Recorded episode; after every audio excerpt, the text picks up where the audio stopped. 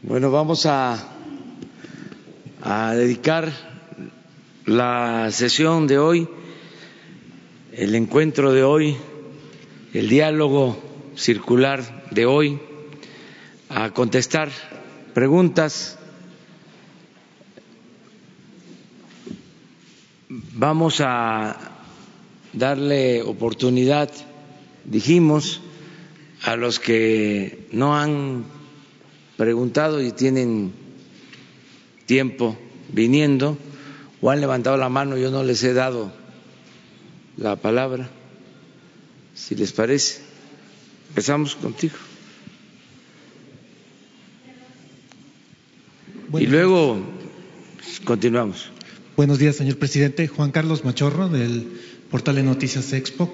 Eh, en las últimas reuniones que usted ha sostenido con grupos empresariales, les ha ratificado que el país debe crecer de una manera ordenada, sostenible y con inversiones y creando empleo. ¿De qué forma tiene usted, no sé, digamos, las directrices para fomentar que el sector empresarial sea, digamos, eh, más responsable socialmente.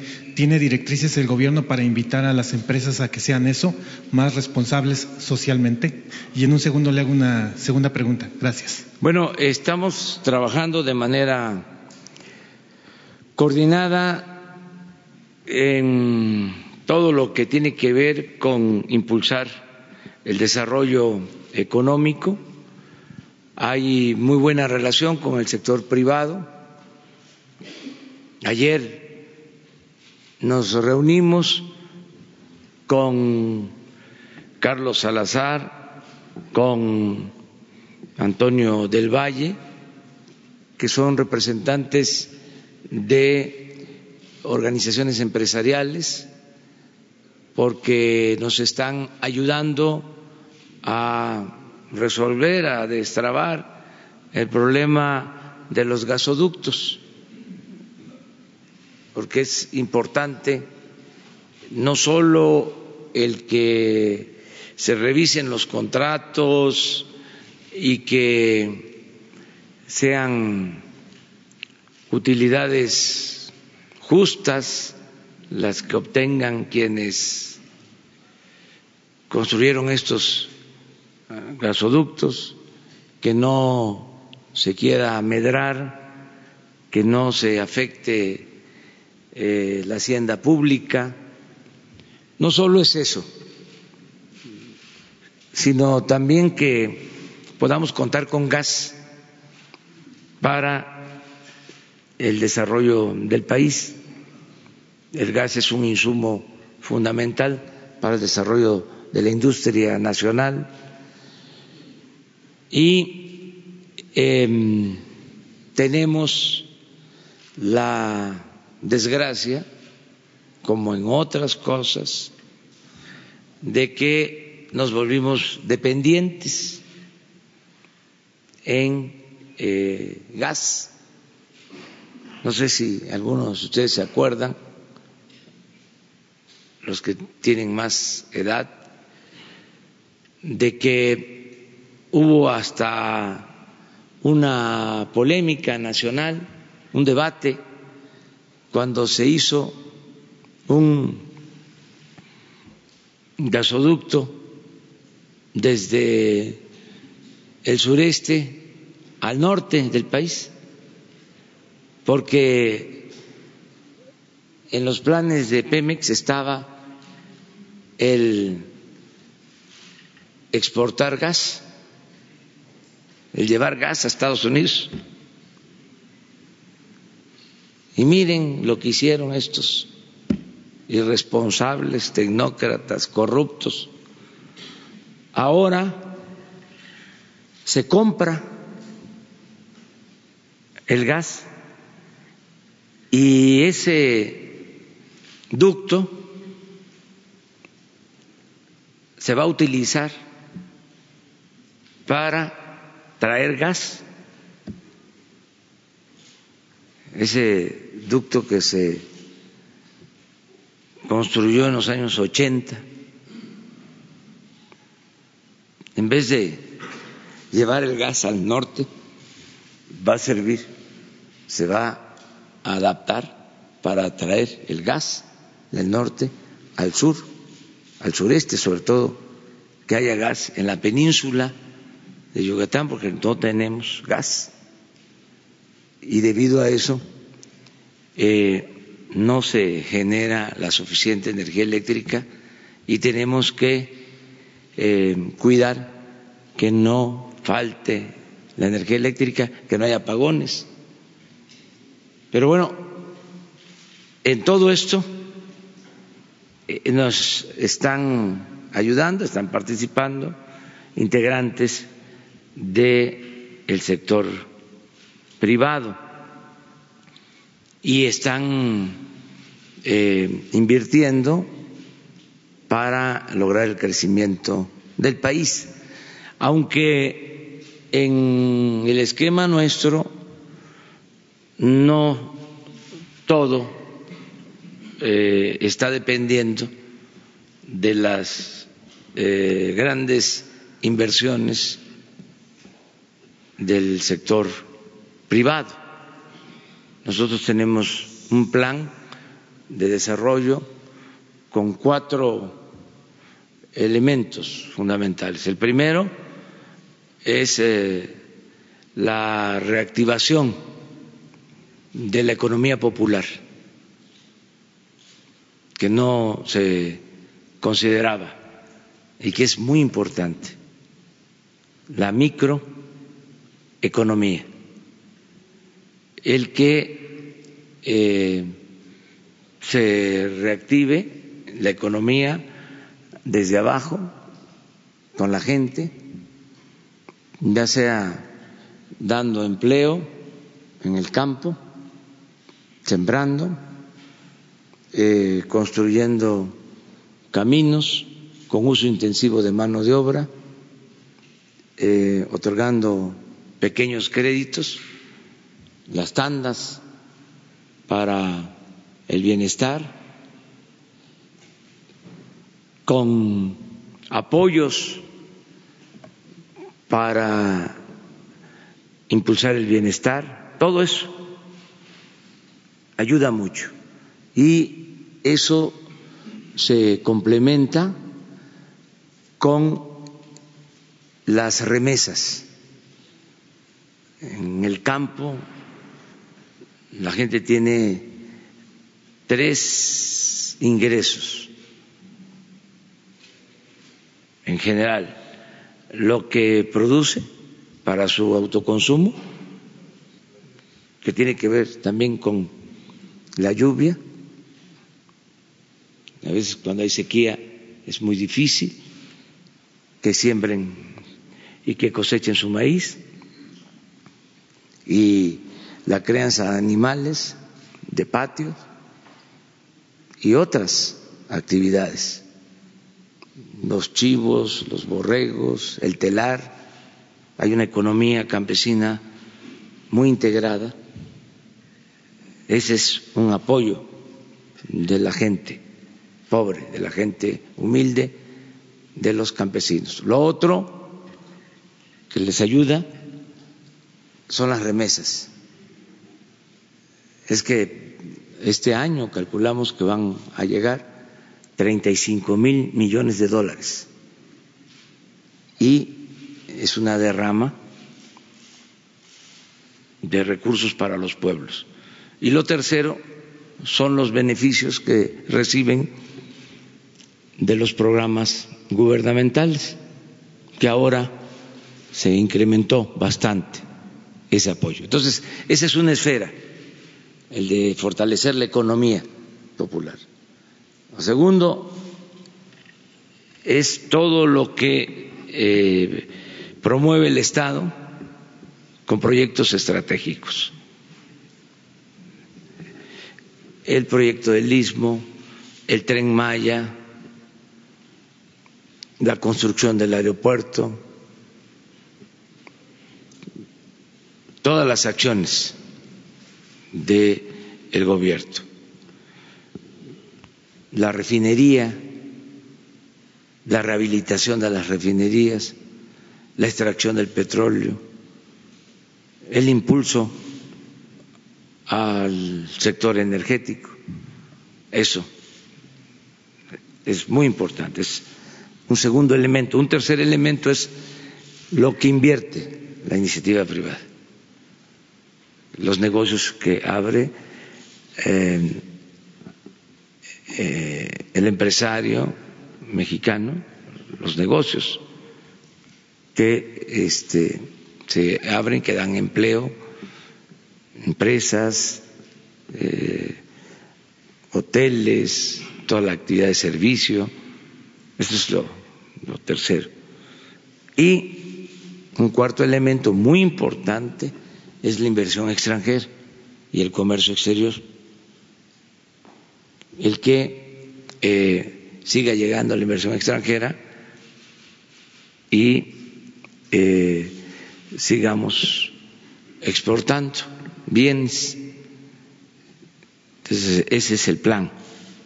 Eh, vamos a ser integral y en lo que corresponde al sector privado nacional hay confianza, están participando, nos están ayudando, hay cooperación.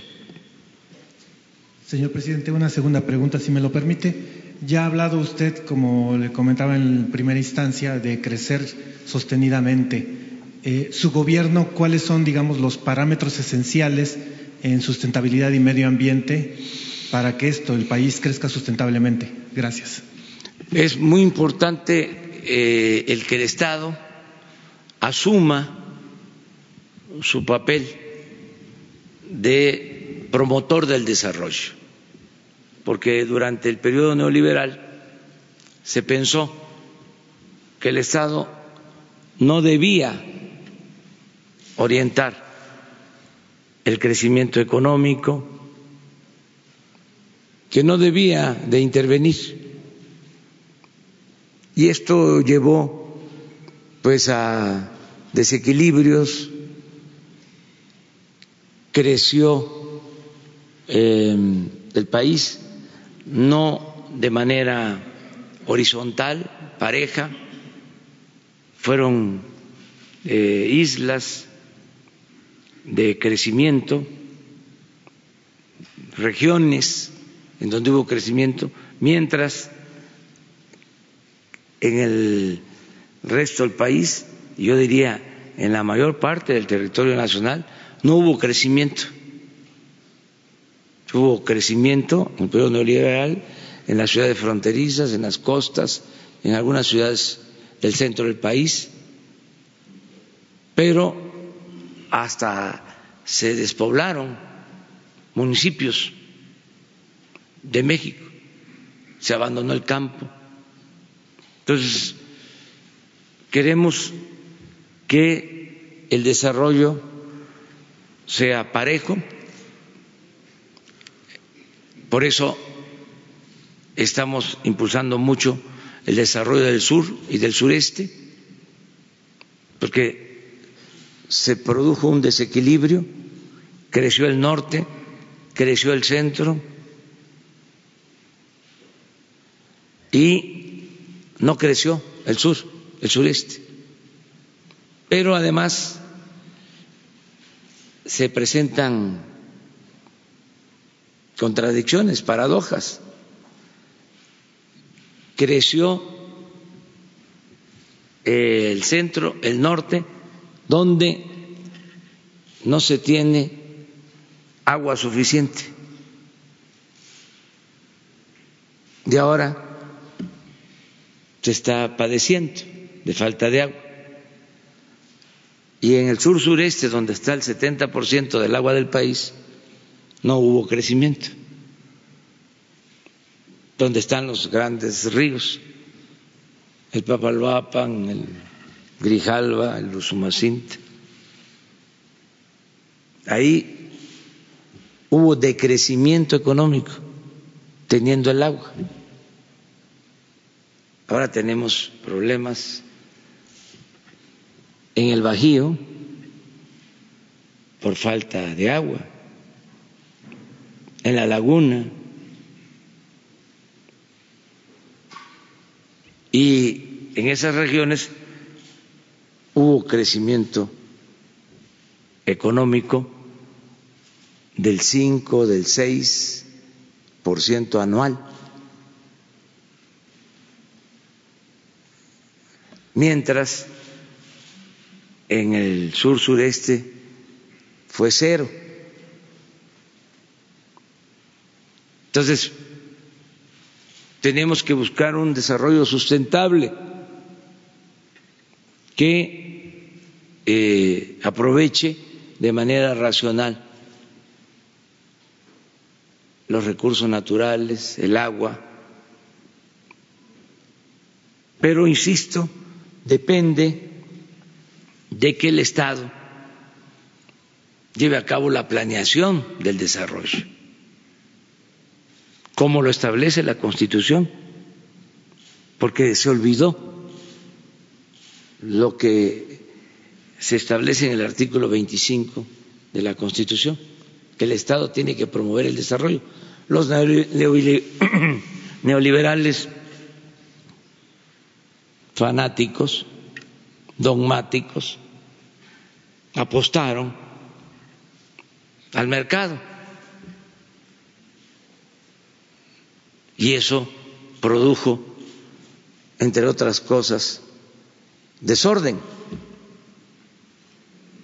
No solo no hubo crecimiento,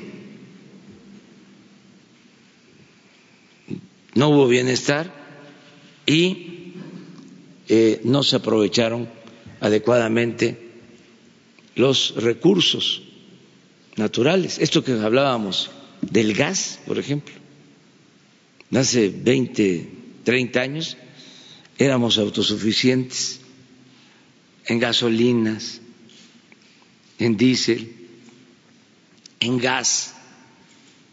La Comisión Federal de Electricidad producía toda la energía eléctrica. Ahora tenemos que comprar estos energéticos, estos insumos. Entonces estamos poniendo orden y eh, hay cooperación del sector privado. Vamos a ver allá, tú. Gracias, señor presidente. ¿Se, escucha? Sí. Gracias. Eh, antes que nada, buenos días, señor presidente. Mi nombre es Alejandro Sala, soy de la agencia Notimex, la agencia de noticias del Estado mexicano, que por cierto hoy cumple 51 años de existencia. Les mando un saludo a mis compañeros, aprovechando el, momento. Señor presidente, eh, hoy, mejor dicho, ayer, el partido Morena tiene un problema que se externa en el Senado. Hace un año, un mes, el partido que usted impulsó, el movimiento que usted creó, pues fue un torbellino, fue un huracán en las urnas. Los votos, pues ahí están, ¿verdad? Son 30 millones para usted y el Senado también se hizo de muchos, muchos votos. Sin embargo, hoy, hoy la nota la da el partido y con una, un enfrentamiento serio entre Ricardo Monreal y Martí Batres. Naturalmente, el caso de usted pues es muy diferente, un presidente como usted, a los priistas o los panistas que eran líderes también del partido, eran ejecutivo, pero al mismo tiempo se le llamaba el primer priista, ¿verdad?, del, partido en el país. Yo quisiera saber si usted, en su caso, yo sé que usted también tiene, guarda una distancia o un respeto al, al partido, pero si no es momento de que usted haga un exhorto a el partido que sigue siendo también usted, si no militante activo, pues sí, este, líder moral, algún pronunciamiento que le haga, algún llamado que les haga a sus compañeros de la Cámara Alta y si me permite enseguida otra pregunta.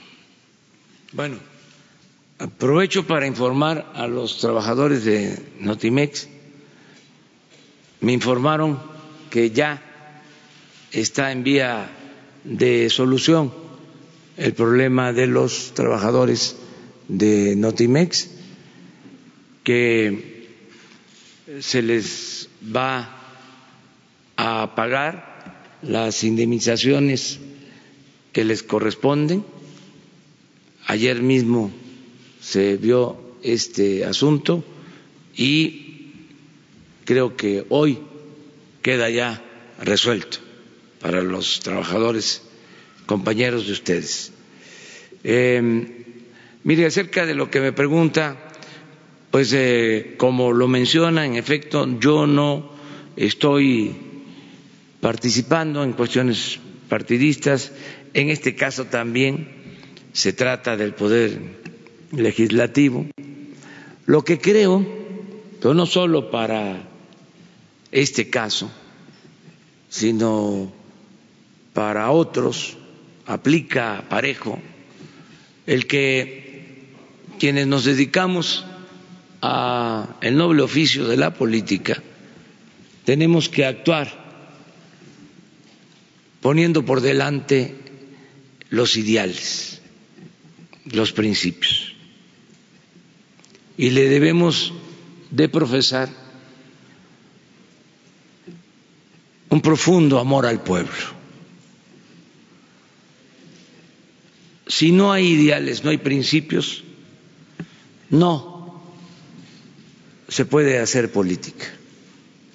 Si no se le tiene amor al pueblo, no se puede eh, llevar a cabo el oficio de la política. Ya pasó el tiempo en que la política era sinónimo de individualismo, de sacar provecho personal, de estar pensando nada más en intereses personales, por legítimos que fueran. Ya eh, no eh, ayudan quienes solamente piensan en sus intereses personales. Tiene que haber mística, tiene que haber convicciones, entrega total a la causa pública. No son los cargos lo que debe de importar, sino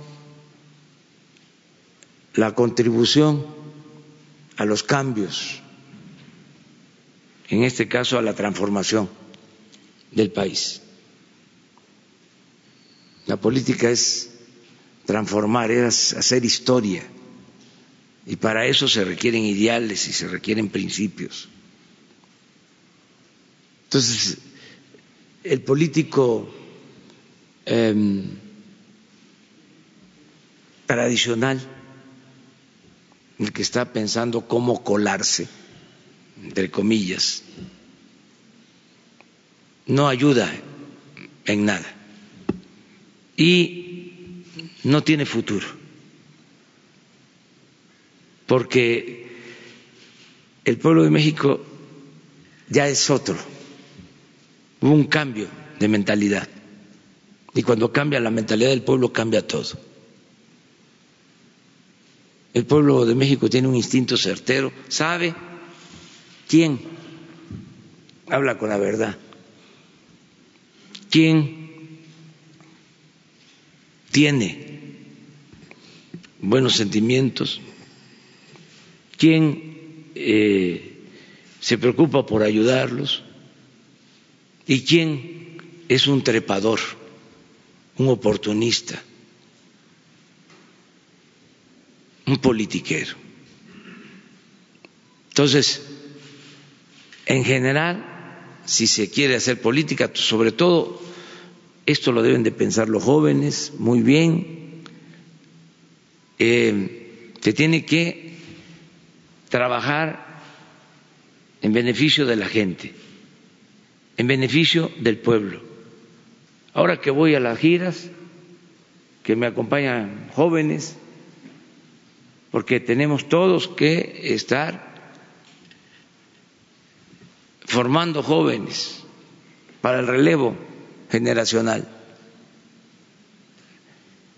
Siempre les digo a los jóvenes que van conmigo que aunque es pesado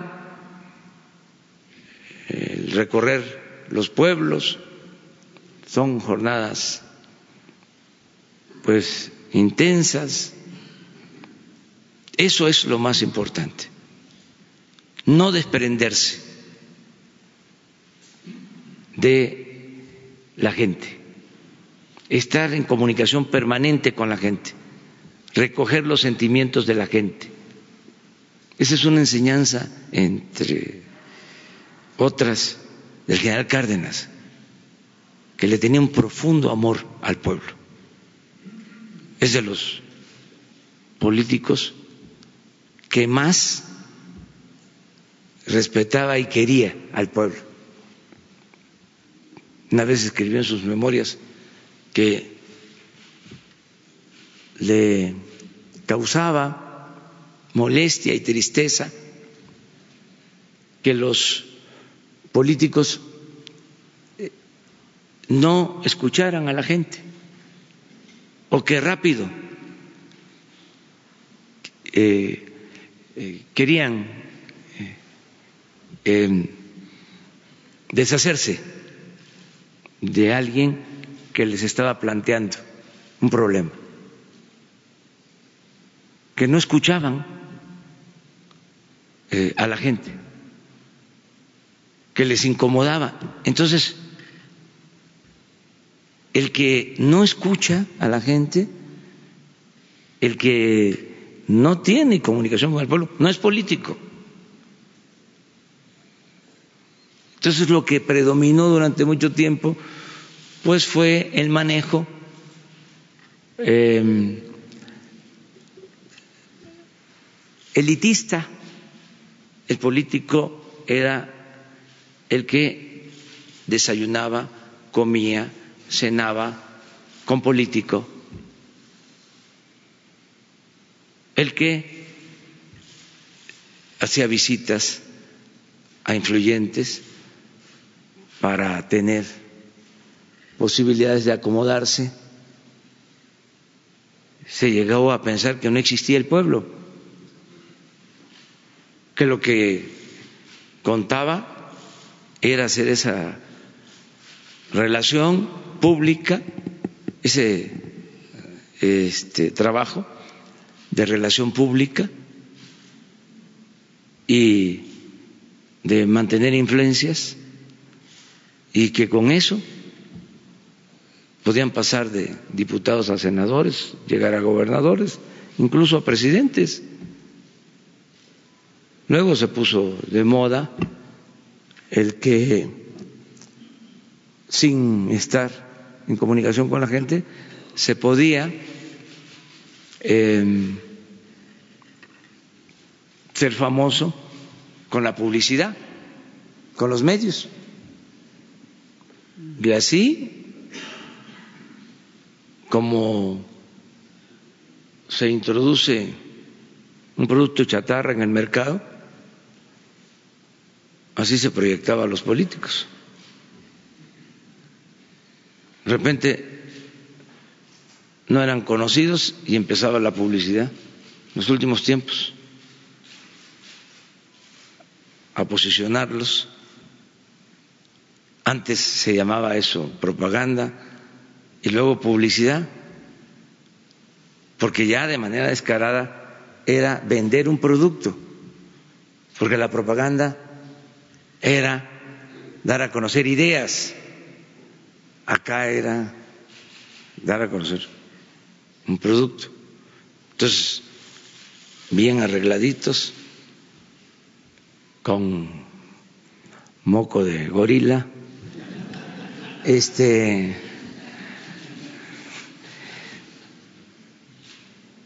para medios, nada más.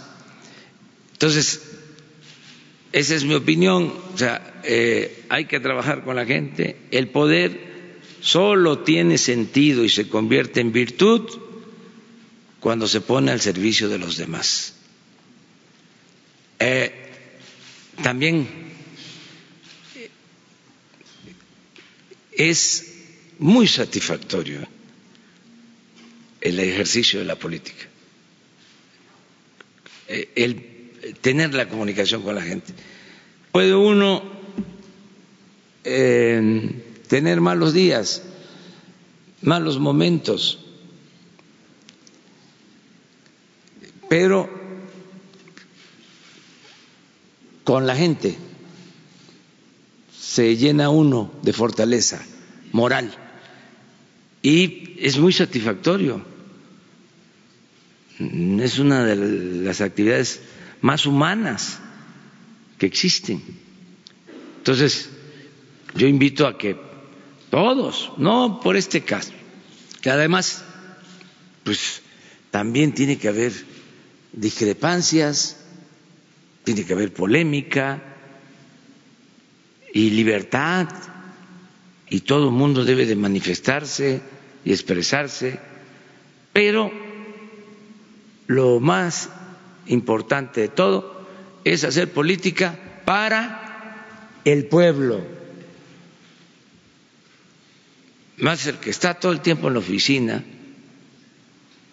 que no sale, que no habla con la gente, que no le da el sol, hasta se puede enfermar.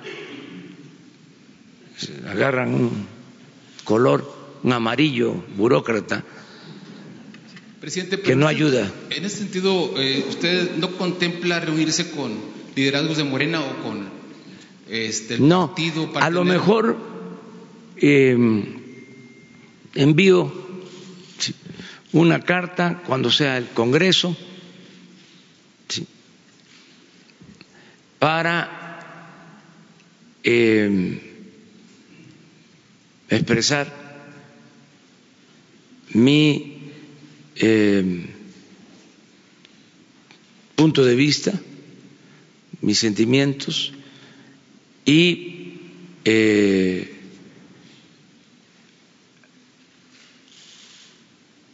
desear que le vaya muy bien a Morena y tratar algunos asuntos eh, que desde luego tienen que ver con mantener principios e ideales, no eh, buscar el poder por el poder, no eh, abandonar al pueblo de México y eh, la lucha, no abandonar la lucha por la justicia, por la democracia, por la soberanía, por los valores.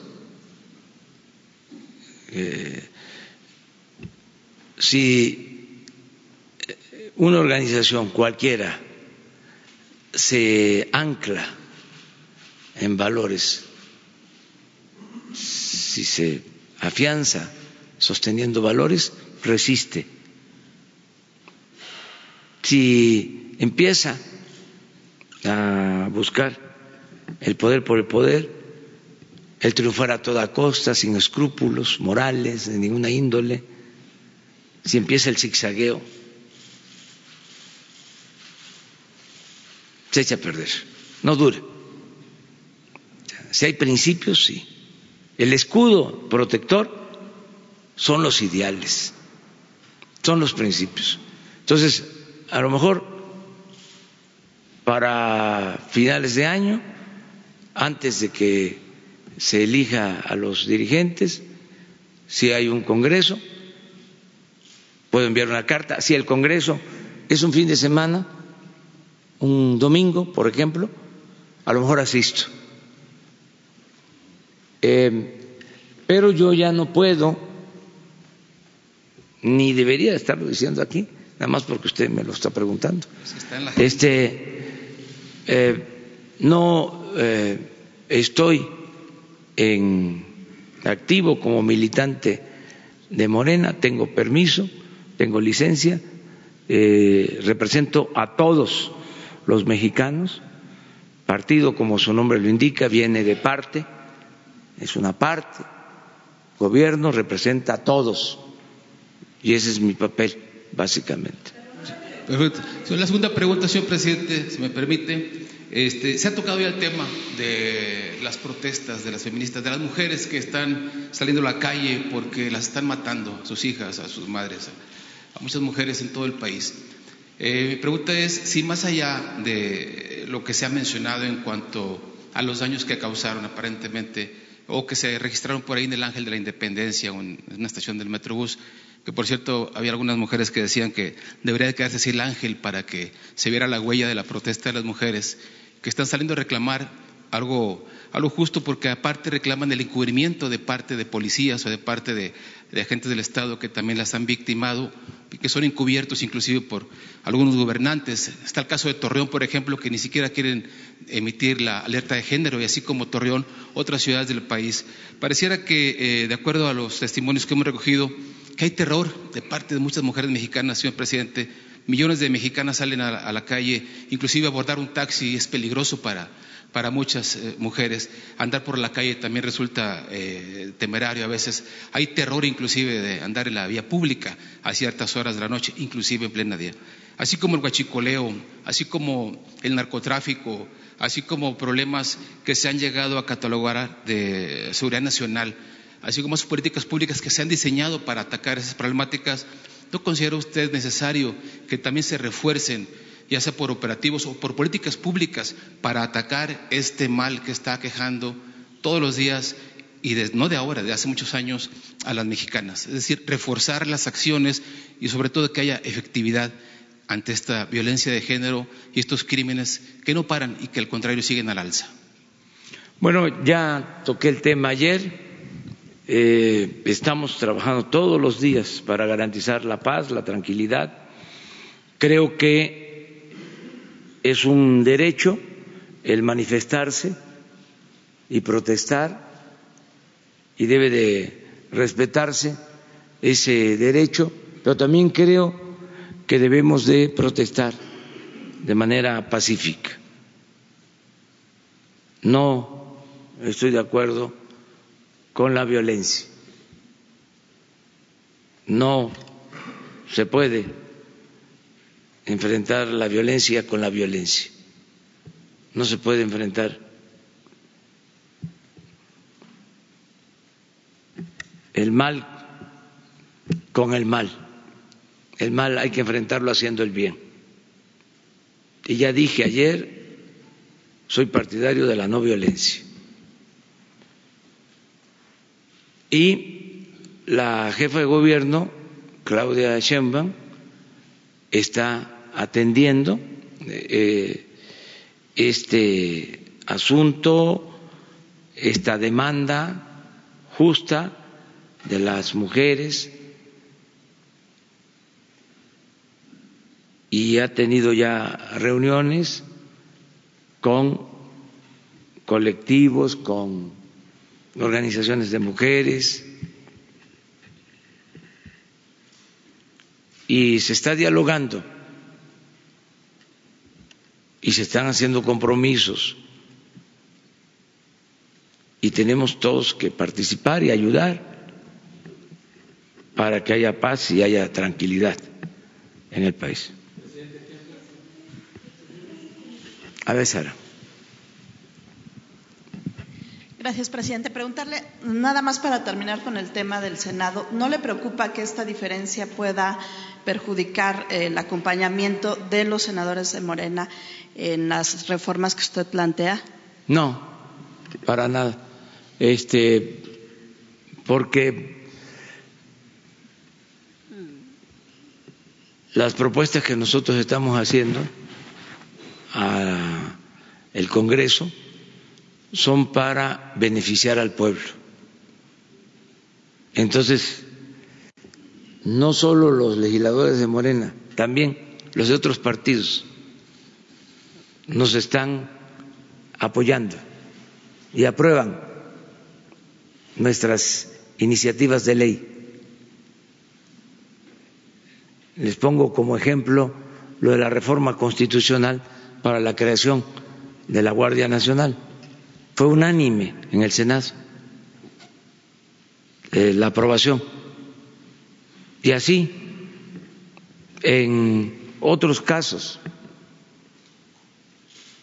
¿cómo no se va a aprobar que se quiten los fueros? Que se pueda juzgar al presidente por delitos de corrupción y otros delitos graves. Ni modo que los senadores no voten por eso. Entonces, no hay ningún problema.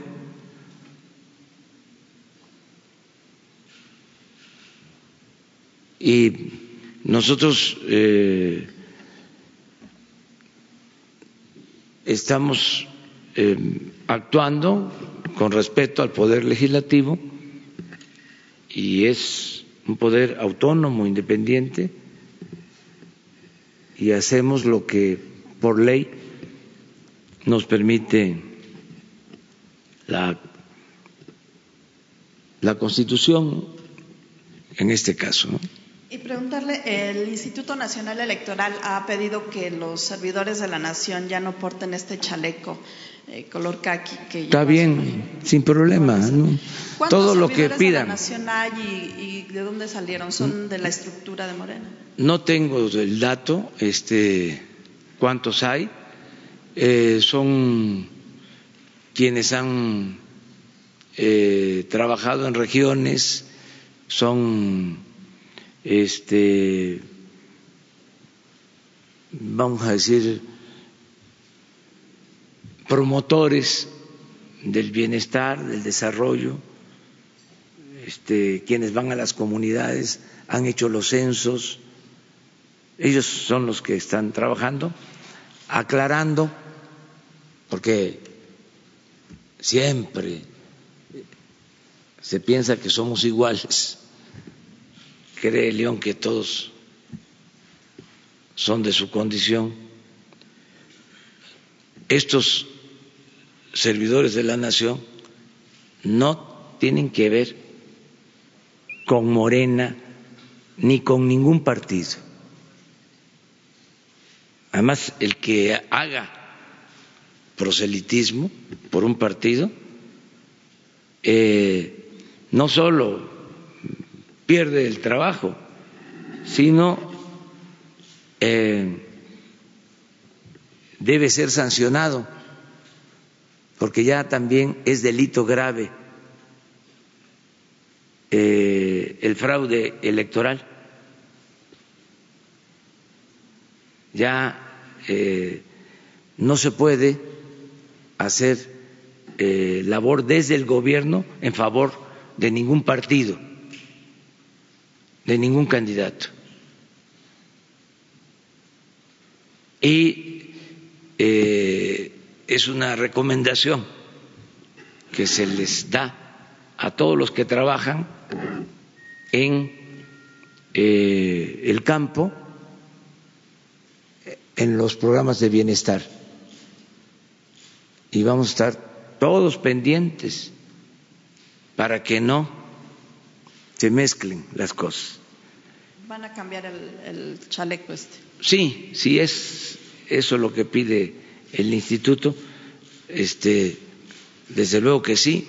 Antes, pues eh, se usaba no solo el chaleco, el dinero de el gobierno para comprar votos a favor de los partidos es decir, había una política clientelar. Hace poquito, ¿eh? no hace mucho. Eh, y eso nunca lo vio el INE. Pasó de noche. Nunca este, hubo una sanción. Estaban ahí con todo respeto, no voy a decir la palabra este, que corresponde, pero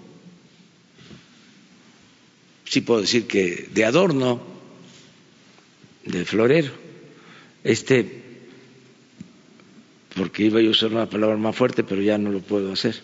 Ahora me tengo que estar autolimitando, eh, pero a veces es tanta la hipocresía que sí calienta. ¿eh?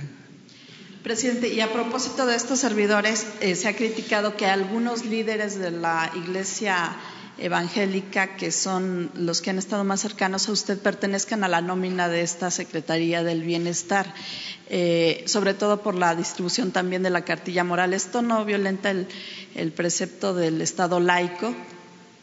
Pues este, mientras no hagan una función que tenga que ver con lo religioso, pues no tiene por qué afectar al Estado laico.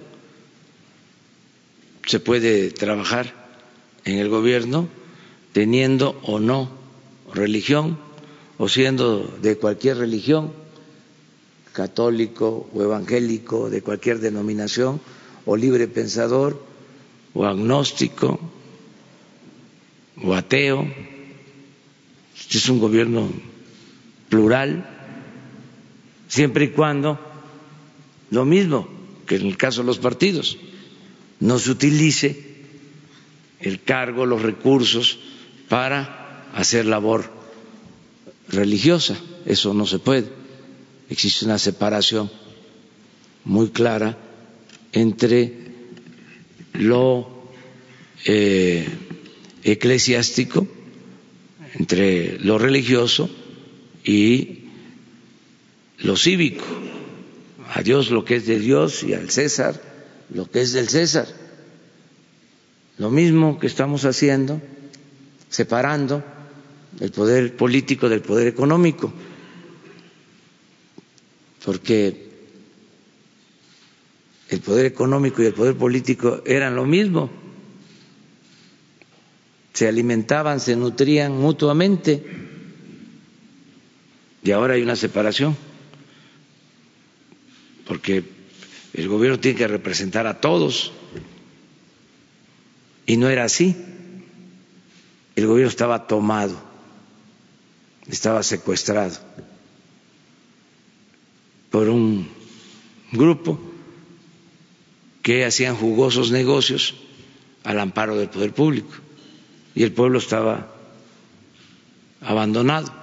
Entonces, separación del Estado de la Iglesia y separación del poder económico del poder político y desde luego Estado laico que eh, no eh, significa impedir las libertades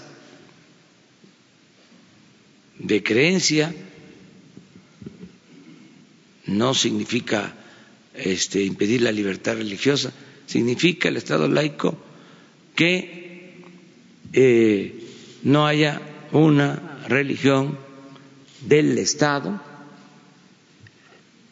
y que no exista eh, mezcla en relación de lo religioso con lo cívico que Finalmente, presidente, sin abusar del micrófono, eh, ayer usted hace un llamado al Poder Judicial para que no se aplique la ley de manera facciosa en el caso de sus adversarios o quienes lo atacaron. Ayer el abogado de Carlos Ahumada dijo que, aparte del tema de Rosario Robles, también tiene eh, un caso, el mismo juez que lleva este asunto, el mismo juez eh, sobrino de Dolores Padierna, lleva un caso en contra de su esposa, de Carlos Ahumada, y decía que hay persecución no pues queda mal este, este asunto, eh, aparentando pues que sí hay una, una, especie de venganza. Pues sí, pero este vuelvo a repetir, no eh, es nuestra práctica, no procedemos nosotros de manera facciosa, no somos iguales. Es que quedó esa inercia. Y es difícil, ya les dije, los conservadores, eh, pues como ellos son muy hipócritas, esa es su doctrina, la hipocresía, su verdadera doctrina de los conservadores es la hipocresía, piensan que pues todos somos así. Y ahora sí que, como se dice coloquialmente, zafo. Entonces ya que vayan este, entendiendo que no somos iguales, no tenemos un doble discurso, no somos hipócritas, no somos sepulcros blanqueados. Y lo otro es que, aunque se van dando cuenta de que no somos iguales, pues eh, piensan que con eso nos afectan y se dedican a difundir mentiras o noticias falsas. ¿Cómo es que se dice eso? Ah, eso. Noticias falsas, mejor. Este, eh, estos conservadores, por ejemplo, y sus este, voceros, mentirosos, además de corruptos, dieron a conocer de que había un libro de texto donde yo aparecía Y así, a ver Jesús, ayer eh, este, dame dos noticias falsas de ayer. Lo de los libros, ¿cuál otra? Falsa la portada. Ah, esa es otra que estamos este, modificando este, el marco legal para el funcionamiento de la Comisión de Derechos Humanos. Pero diario son muy mentirosos, mentecatos, con todo cariño.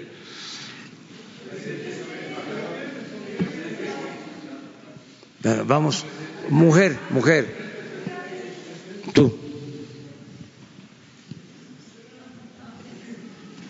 Buenos días, presidente. Montserrat Sánchez de Reporte Índigo. Según la encuesta en DIRE del INEGI 2016, que es la más reciente, al menos 300.000 mujeres fueron agredidas sexualmente por policías y 73.000 por militares y marinos. En las marchas recientes ha exigido que, bueno, la consigna es que no nos cuidan, nos violan. Eh, yo le quisiera preguntar cómo será o cómo es la capacitación para la Guardia Nacional, Ejército y Marina para tener garantía de no repetición de este tipo de agresiones. Sí, nosotros estamos cuidando que no haya violación de derechos humanos, que no se violen los derechos de las mujeres. No estamos tolerando ninguna violación de derechos humanos. No eh, se tolera, se permite la tortura, la violación de derechos humanos, se garantizan las libertades, es parte del cambio. No hay racias, no hay masacres, es distinto el gobierno, completamente distinto. Todos los días me reúno y personalmente recibo el reporte, el parte de lo sucedido a nivel nacional de homicidios, de secuestros, de robos de vehículos, de robos a casa, habitación, de cuántos hombres, cuántas mujeres pierden la vida, en qué condiciones, todo, diario. Y no permitimos ningún abuso de nadie.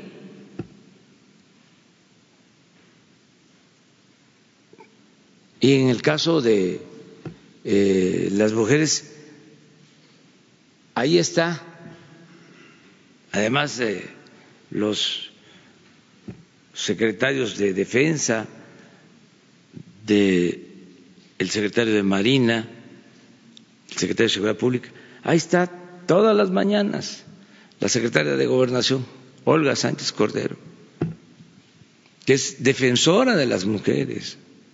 Además, no es por ella, es por nosotros, son nuestras convicciones. No somos represores, no somos encubridores de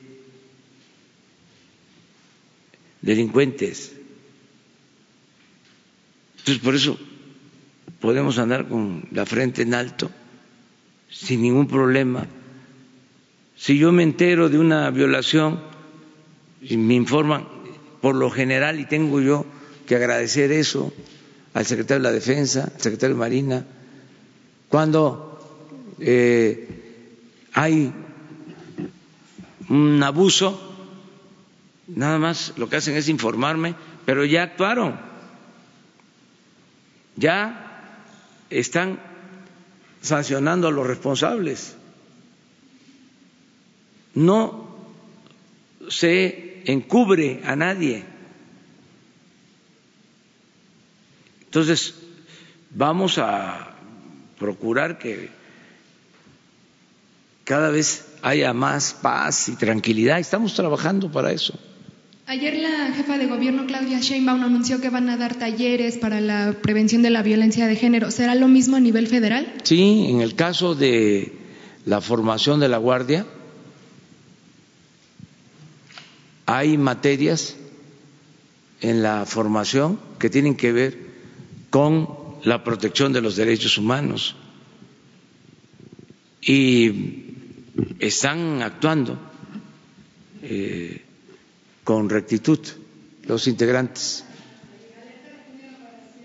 Lo que se requiera, nosotros eh, le encargamos a Claudia Sheinbaum que ella atienda este, como se merece, como lo exigen las circunstancias, este asunto y ya tiene comunicación y tiene este, un plan y se está aplicando.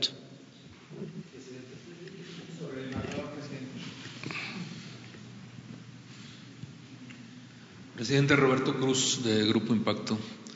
Eh, no es un poder de la Unión, pero es un poder, es el poder de facto, el poder eclesiástico. ¿Qué opinión tiene usted ante esta posición de la Iglesia mexicana? Creo que si no la más dura, una de las más críticas en lo que va de su gobierno. No sé si se enteró de este domingo en su editorial Desde la Fe, que titula Gobierno sin voluntad de diálogo. Es la Iglesia. ¿eh? La Arquidiócesis Primada de México pide a los mexicanos que ni como sociedad ni como individuos, entre otras cosas, se resigne a las consultas a mano alzada, ni a mítines a modo, ni a un monólogo, ni a un gobierno que maneja de forma unilateral y unipersonal los problemas del país Pide que se escuche a campesinos, a madres trabajadoras, a médicos, a la CNDH, a las calificadoras, a los inversionistas.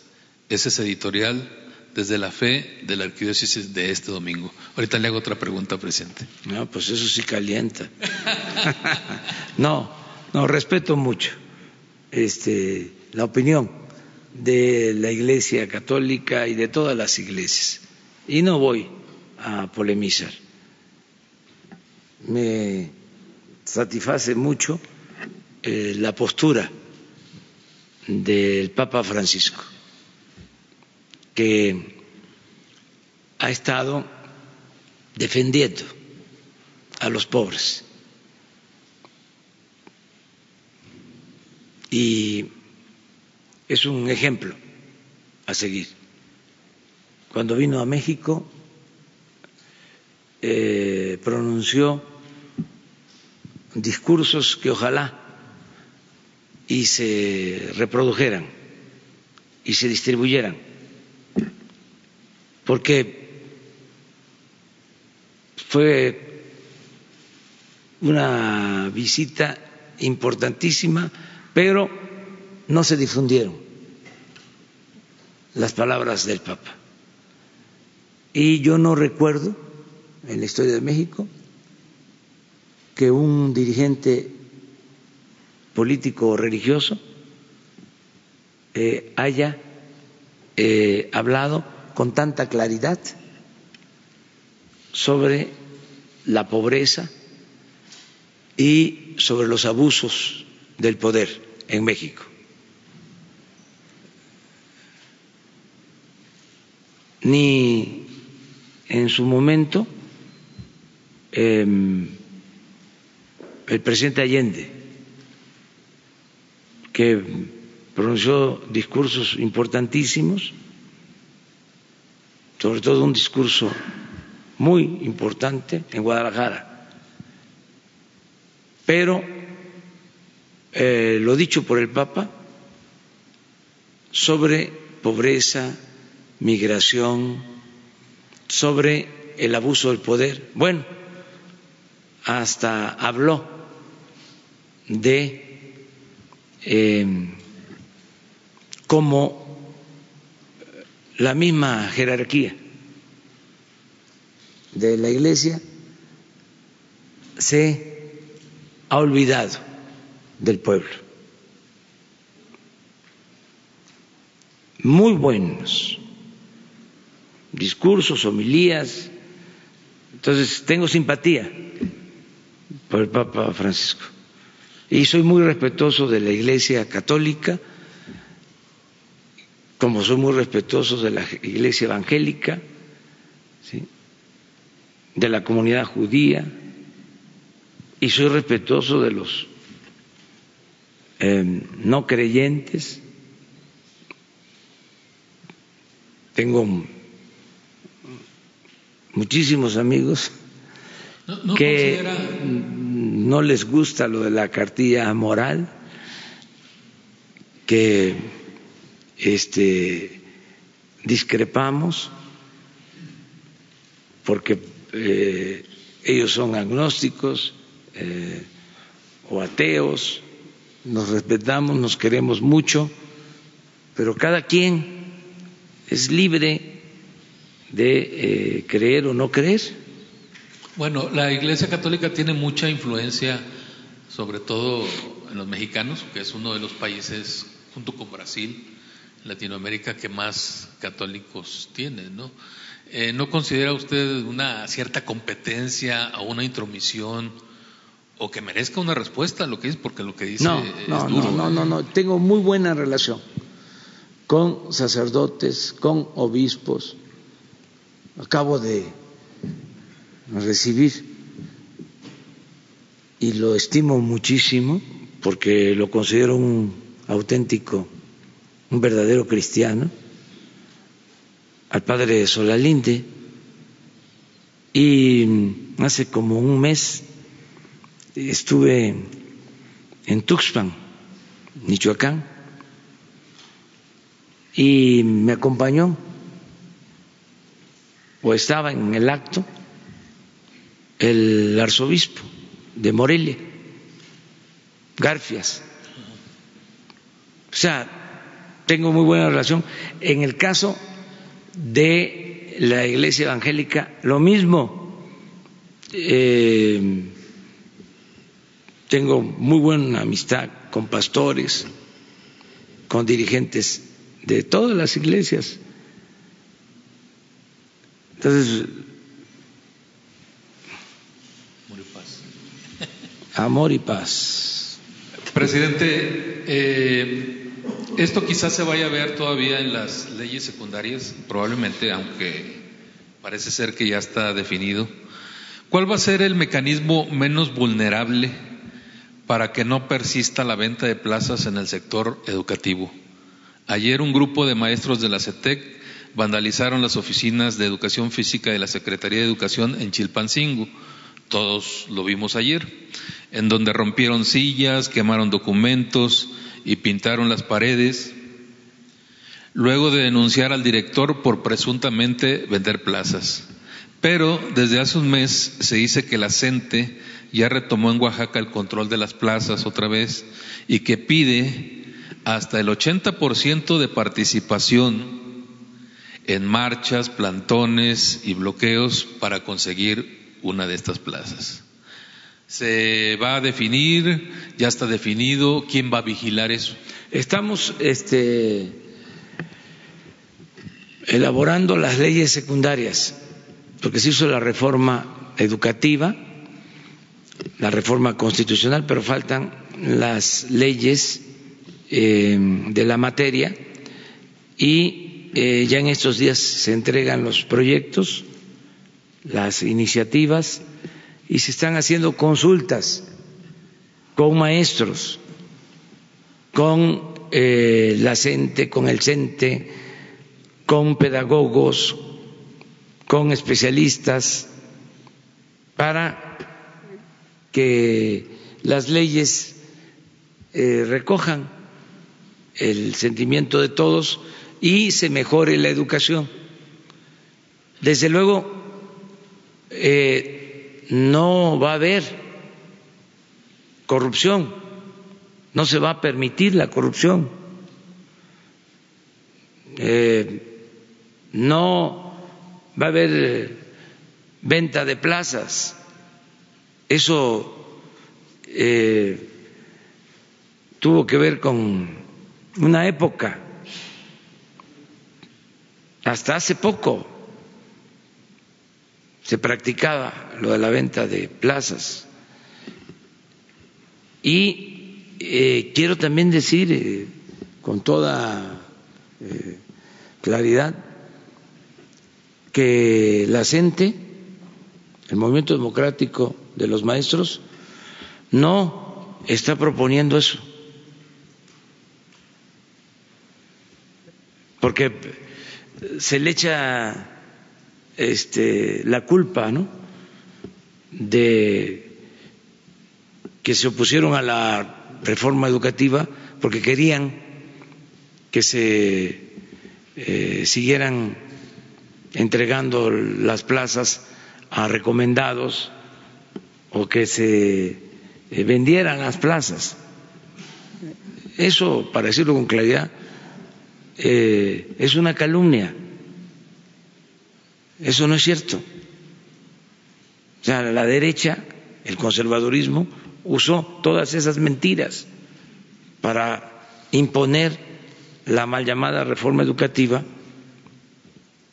y este, satisfacer su eh, obsesión ideológica y sus deseos de privatizar la educación. Entonces mintieron, engañaron. Entonces eso no se da, eso no existe. Hay, eh, por ejemplo, más eh, sentimientos en ese sentido, vamos a decir, eh, hay más expresiones de malos manejos en plazas, en el Seguro Social, y tampoco nada eh, probado. Pero como yo ando recorriendo siempre los pueblos y hablando con la gente, me dicen más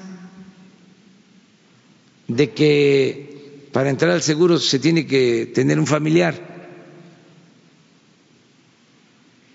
Y que es muy difícil entrar, que pueda trabajar una enfermera, un médico, si no tiene un familiar. Pero son dichos, yo no tengo pruebas, nadie me eh, dice, como sucede en otras partes, esta institución está llena de familiares, parece el DIF este, el encargado de la familia. No se da eso en lo educativo, no lo estoy escuchando. Yo recuerdo que fue un eh, discurso que se utilizó cuando querían imponer a fuerza la reforma educativa. Entonces, estamos eh, viendo lo de las leyes y no vamos nosotros a permitir que eh, haya esos abusos. Presidente, pero entonces, ¿cómo se interpreta la violencia de ayer de la Debe de haber conflictos, debe de haber problemas locales. Porque ellos, ellos aducieron a, a, a que hay venta de plazas de un director del... Ah, debe de darse en algunos casos, pero no es un asunto general y no se le puede atribuir ¿sí? a la CENTE o a una organización de maestros. Pero sí puede haber, o sea, y hay que estar pendientes y no permitirlo, y mucho menos eh, dejarlo establecido en las leyes. Y, y, tampoco permitir que destruyan mobiliario. Sí, eso edificios. yo creo que se va a ir este, eh, resolviendo, va a ir desapareciendo esas prácticas, porque la violencia no es opción, no es alternativa. Y quienes cometen esos excesos pierden eh, apoyo, pierden credibilidad. Ahora, con esto que sucedió en la manifestación de las mujeres, pues uh, desde luego que hubo provocadores, que eso es lo otro, que siempre hay, quienes se infiltran, provocan, y esos hay que este, castigarlos, o sea, a todos los que cometen delito, pero eh, hay infiltrados siempre, siempre provocadores. Esto en todos los movimientos. Por eso hay que tener mucho cuidado también en las manifestaciones, eh, cuidar eso, porque pueden ir mujeres a defender una causa justa y ahí andan, ¿no? Este, los que se dedican a provocar y a generar problemas o los que quieren este, confrontar a la sociedad con el gobierno. Hay que ser muy cuidadosos sí se puede tener cuidado.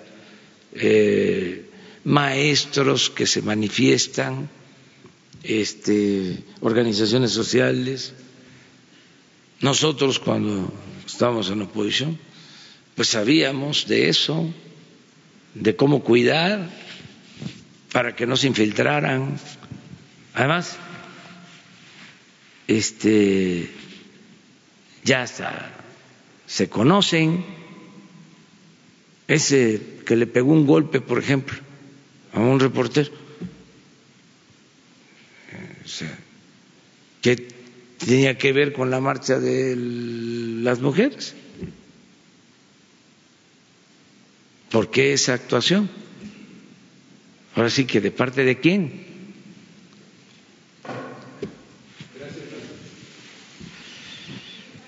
Buenos días, presidente Shaila Rosagel, corresponsal del Grupo Gili, el imparcial de Sonora, Crónica y Frontera de Tijuana. Eh, sobre la reunión de seguridad que se dio eh, la semana pasada en Sonora, se propuso a los alcaldes de los municipios de mayor incidencia delictiva, incluido Hermosillo, eh, que asuman el mando de las policías municipales, mandos mili militares retirados o, en activo. nos gustaría saber si esta va a ser la tendencia para el resto del país, eh, pues de proponer eh, perfiles de mandos militares en las ciudades de mayor incidencia delictiva, o si es nada más Sonora, eh, por qué se tomó esta decisión y qué es lo que se espera de estos mandos militares que ya algunos ya asumieron el, mando de las policías municipales. Esa sería mi primera pregunta. Bueno, cuando nos los piden, cuando los solicitan, pues se hacen recomendaciones, porque hay veces que eh, las policías municipales están em, tomadas, están al servicio de la delincuencia y eh, se propone limpiar a la policía municipal, estatal. No estoy hablando del caso de Sonora, estoy hablando en general. Entonces, eh, se ayuda en eso, tanto a la Secretaría de la Defensa como a la Secretaría de Marina. ¿sí? Hay este, personal en activo y jubilados, retirados, que este, participan. En el caso de Sonora, tengo entendido que presidentes municipales lo solicitaron. No fue una imposición. Ellos pidieron eh, la renovación de eh, los secretarios de Seguridad Pública. Y eh, vamos a ir para allá. Vamos a estar el día 2. Y ayer me preguntaste sobre Sonora, ¿verdad? No fui yo, fue otra reportera, pero también le preguntaron, sí. Sí, y este, y sí, eh, hoy revisamos. Eh, ¿Qué se espera? ¿Qué se espera de estos mandos los en Sonora? Sobre Sonora. ¿Qué se espera de estos mandos militares en Sonora, al frente de las policías municipales? Bueno, lo más importante de todo, lo que corresponde al gobierno federal, es que funcione bien la Guardia Nacional y ayudar en policías eh, estatales y municipales. Sobre todo lo que estamos recomendando es que tengan elementos suficientes. Es que hay municipios sin policía, prácticamente. No hay policías, muy pocos policías. Se puso el ejemplo del Estado de México, 18 millones de habitantes y 16 mil policías estatales. Entonces, lo que estamos planteando es que se tengan más policías municipales, estatales, que no todo recaiga en la Guardia Nacional,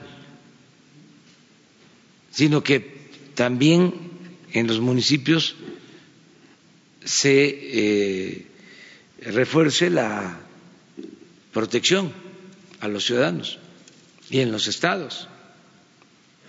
Y ya se les está haciendo un planteamiento a los gobernadores y lo ven bien, porque hay un fondo que se destina a la seguridad pública en los estados y queremos, de manera respetuosa, recomendarles que de ese fondo se utilicen recursos para la contratación de más elementos, de más policías,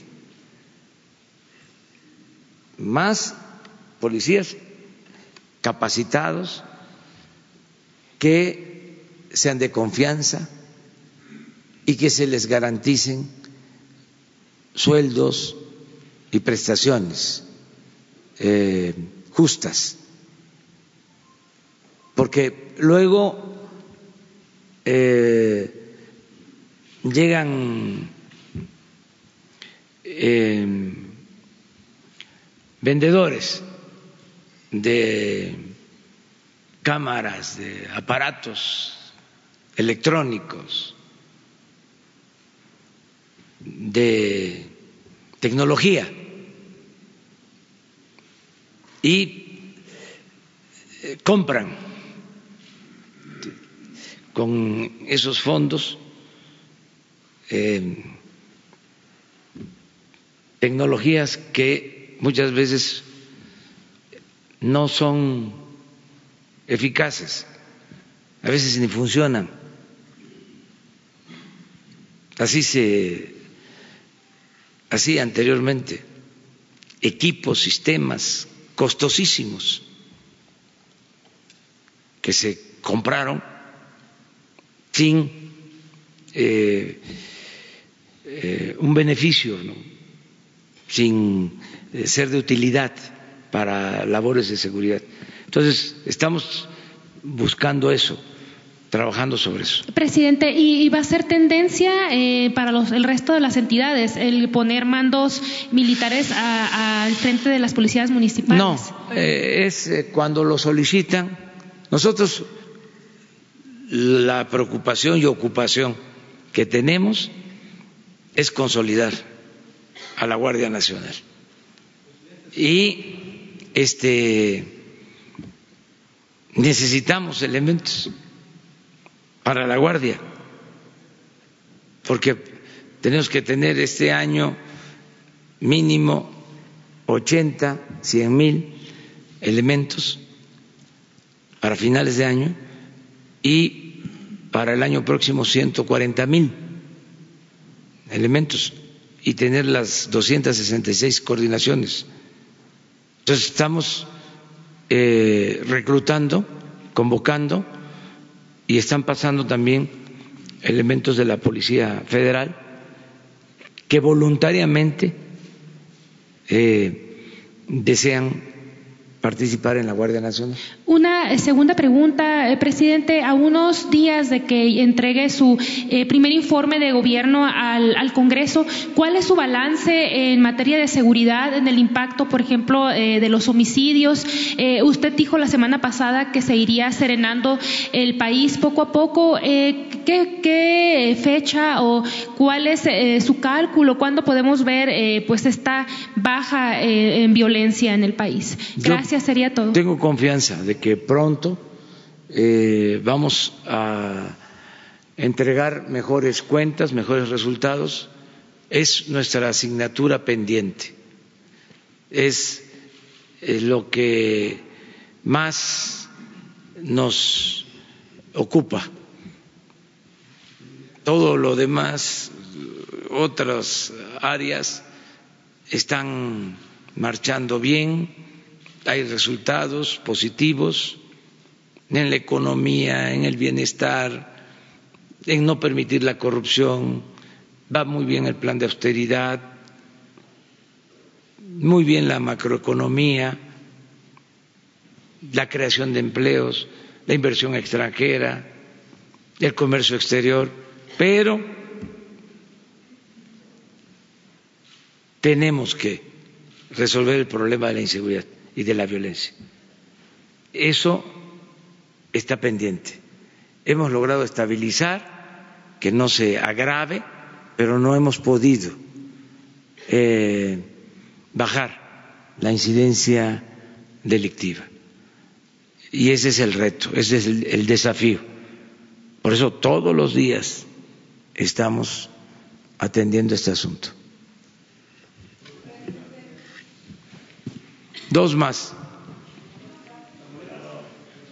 Buenos días. ¿Cuál es eh, la relación que tendrá su gobierno con el nuevo embajador Christopher Landau, que hace dos semanas llegó a México y habla un perfecto español? Eso no quiere decir que pues vele por los intereses de México, velará por los intereses de los Estados Unidos.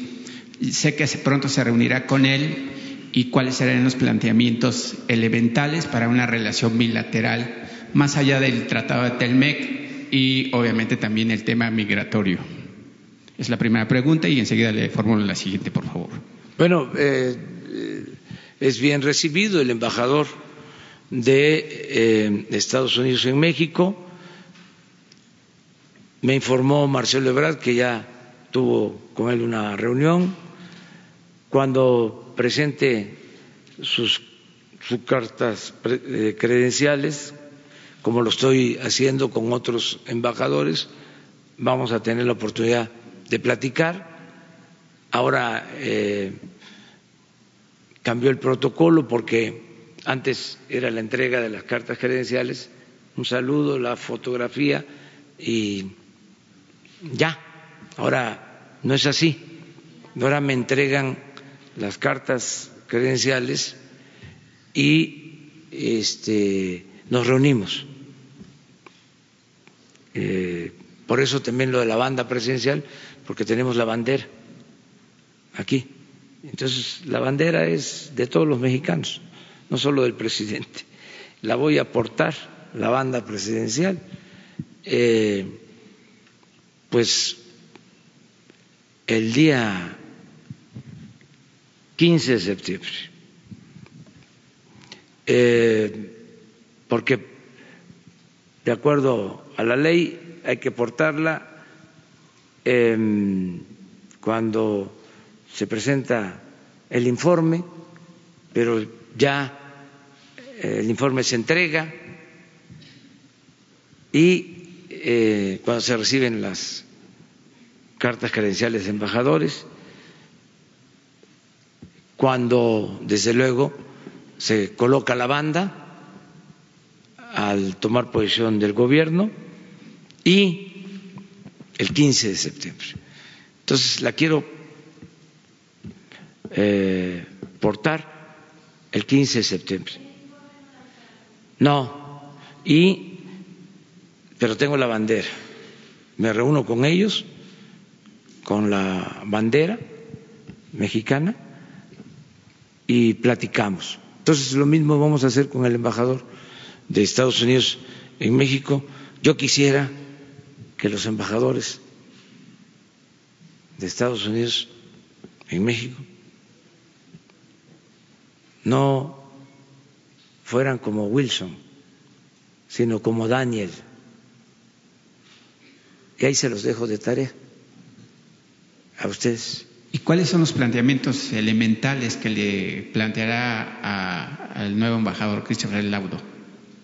Los planteamientos es mantener la relación de amistad, de cooperación, de respeto y llevarnos bien, eh, que eh, podamos eh, evitar la confrontación y que no se fomente eh, la xenofobia, que no se asuse eh, en Estados Unidos para despertar racismo, maltrato, odio contra los mexicanos. Queremos respeto.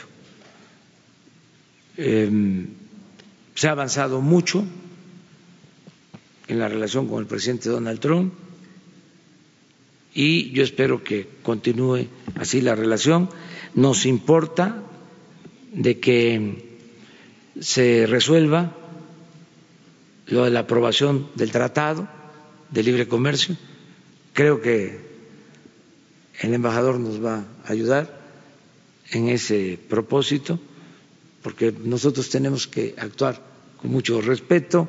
Es un asunto del Congreso estadounidense. Tengo información que tanto demócratas como republicanos ven con buenos ojos el que se ratifique, que se eh, apruebe este nuevo tratado. Y ya nosotros lo aprobamos, ya el Senado de la República lo ratificó y estamos esperando que lo haga el Congreso de Estados Unidos. Ese tema nos importa bastante. Y la segunda pregunta, presidente, sin educación México no saldrá de la grave crisis que vivimos y hay que combatir el, analfabetismo. Eh, la cuarta transformación ha llegado con proyectos para erradicar pues, esa problemática. Eh, en el tema educativo, eh, su proyecto de la 4T es crear empleados o seres libres. Mujeres y hombres libres. Yo me formé en la idea de que la educación es una práctica a la libertad. Es Freire. La educación como práctica de la libertad. Mm, yo creo que debe de impulsarse lo que tiene que ver con el humanismo, que ese es el tronco común, el que se fortalezca eh, la historia, la ética, eh, el civismo, la filosofía, la literatura. Eso es muy importante. Y de ahí los científicos, pero que tengan ese tronco común, el humanismo. De ahí los grandes matemáticos, los físicos, los químicos, los inventores, pero que la educación sea humanista. Eso es lo más importante. Eh, nos va a tocar a nosotros eh, proponer que pedagogos, especialistas, trabajen en los contenidos de los libros de texto. Y vamos a cuidar mucho eso. Con fundamento científico. Y desde luego alejado de la propaganda y eh, de prácticas facciosas, pero sí fortalecer mucho eh, todo lo que tiene que ver con el humanismo, con la fraternidad, con lo social, con la verdadera solidaridad. Y eh, no dar cabida al egoísmo, al individualismo, al triunfar a toda costa sin escrúpulos morales de ninguna índole y no confundir arribismo con movilidad social aspiracionismo con movilidad social. La movilidad social tiene que ver con el hecho de que todos podamos, todos, los hijos de campesinos, de obreros, de comerciantes, de maestros, con el estudio y con el trabajo, eh, mejorar. Ascender en la escala social. Esa movilidad social se afectó mucho con la política neoliberal. Entonces tenemos que garantizarla para que quede ese camino abierto y que los jóvenes no tengan solo como opción este, el tomar los caminos equivocados las conductas antisociales, sino que se pueda, con el estudio, con el trabajo, ir eh, progresando, avanzando. Y esto se puede lograr con la educación. Los indígenas llevan 500 años sin ser incluidos en el desarrollo del país y el tema educativo y varios. Urge, presidente, que los otziles, los otomis sean incluidos en el tema educativo, sobre todo con sus lenguas maternas, porque además de ser discriminados por la pobreza, también son discriminados porque hablan su lengua materna, que no debería de perderse. Ya está contemplado en la reforma educativa, en la nueva reforma educativa, el que se contemple la educación eh, bilingüe, que se tome en cuenta todas las culturas, que los contenidos educativos tengan que ver con la realidad de las etnias y de las culturas de México. Y van a haber eh, libros ya, se están editando libros eh, en lengua eh, indígena, en las distintas lenguas indígenas que existen, que son muchas, hay más de 60 etnias, yo hablo de culturas este, eh, México es un país muy rico culturalmente hablando, precisamente por eso, por esa diversidad. Hay que respetar las tradiciones, las costumbres, las lenguas y las culturas de México. El 15 de septiembre, que voy a aportar la banda, con mucho orgullo, eh, toda la noche, desde la tarde a noche, va a ser cultura mexicana de todas las regiones, de todos los estados. Va a ser un, un espectáculo cultural de primer orden, nunca visto. Eh, cada estado va a traer su eh, representación artística y cultural en el Zócalo, como una especie de Guelaguetza nacional. Eso va a ser el día 15 de septiembre, una fiesta popular, cultural, fiesta nacional. El 16 también va a tener eh, atractivos especiales porque se va a escenificar eh, eh, las transformaciones, escenas de las cuatro transformaciones. La independencia, la reforma, la revolución y la cuarta transformación. Lo que estamos logrando entre todos, sin violencia, de manera pacífica,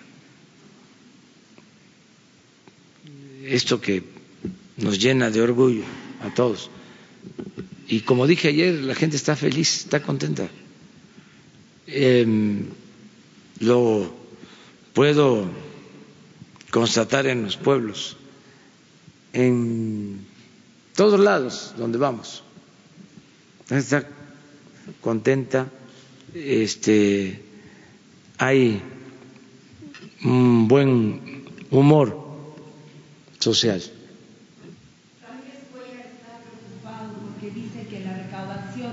De este año y del próximo se va a quedar corta y que los cabe, se corre el riesgo de que los programas sociales y las obligaciones del gobierno no se cumplan y que se haga uso del Fondo de Estabilización de Ingresos Presupuestales. Esto es cierto.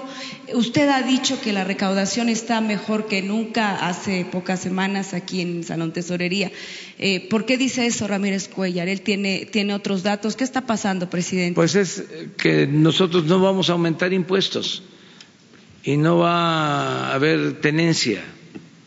Este, es decir, no vamos a llevar a cabo ninguna reforma fiscal.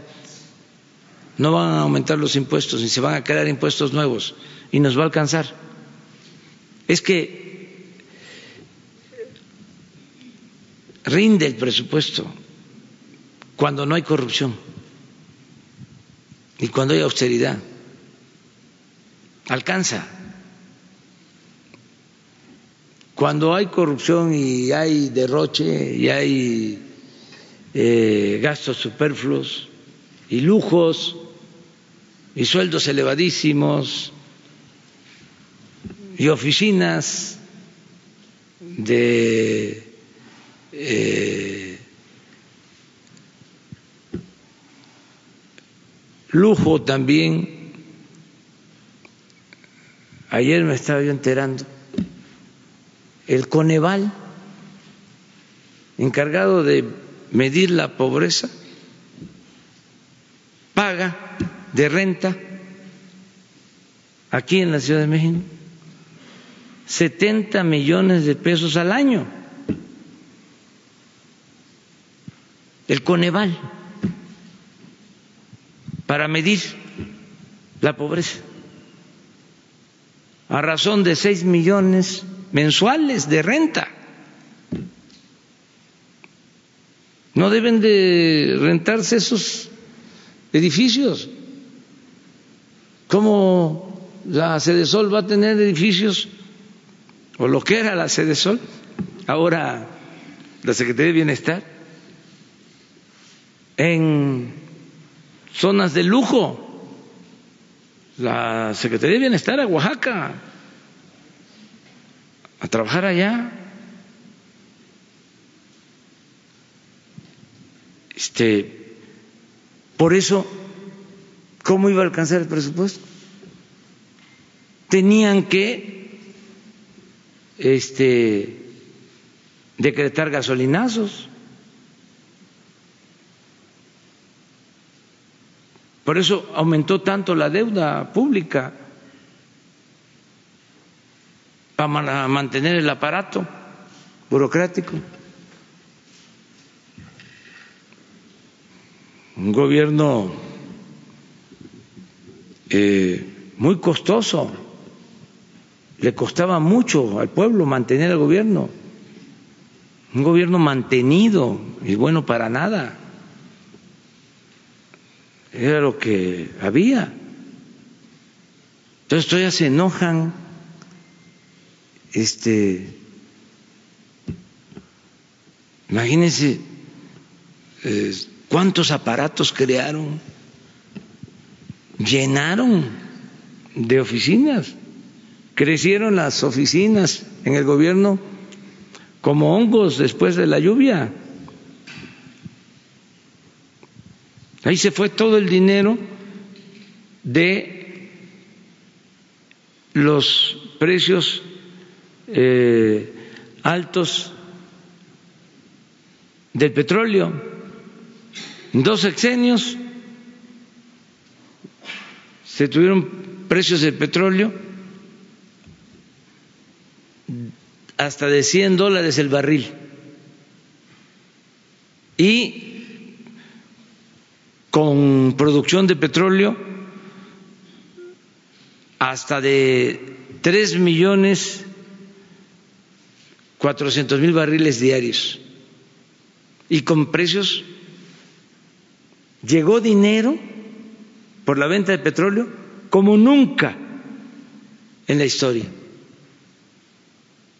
¿Y qué hicieron? Pues se fue todo ese dinero por el caño de la corrupción o crear aparatos burocráticos. Ahí se quedó la mayor parte del dinero, porque ni siquiera se utilizó para pagar deuda porque la deuda siguió creciendo. Con Fox, 1.7 billones la deuda. Con Calderón, 5.2 billones, más de 200 por ciento. A ver si los expertos me desmienten. Y con Peña, 10 billones. Ahí les refresco la memoria. Sí y no vamos a aumentar la deuda. Oiga, y en el caso de Juan Collado y el Instituto para devolverle al pueblo lo robado, ¿tienen contemplado en las futuras de, de, de subastas, ya que estén declarados en abandono, algunos bienes de Juan Collado y de las propiedades que tenga Emma Coronel aquí en el país? Primero van a ser eh, eh, entregados, porque ahí sí no es subasta, numerarios. ¿Saben qué cosas son los numerarios? ¿verdad? Sí, los dólares, que están en oficinas de ministerios públicos, están en resguardo, en, algunos casos en bancos. Eh, estamos haciendo un trámite con la Fiscalía General para que esos numerarios se utilicen para apoyar a los municipios con más pobreza.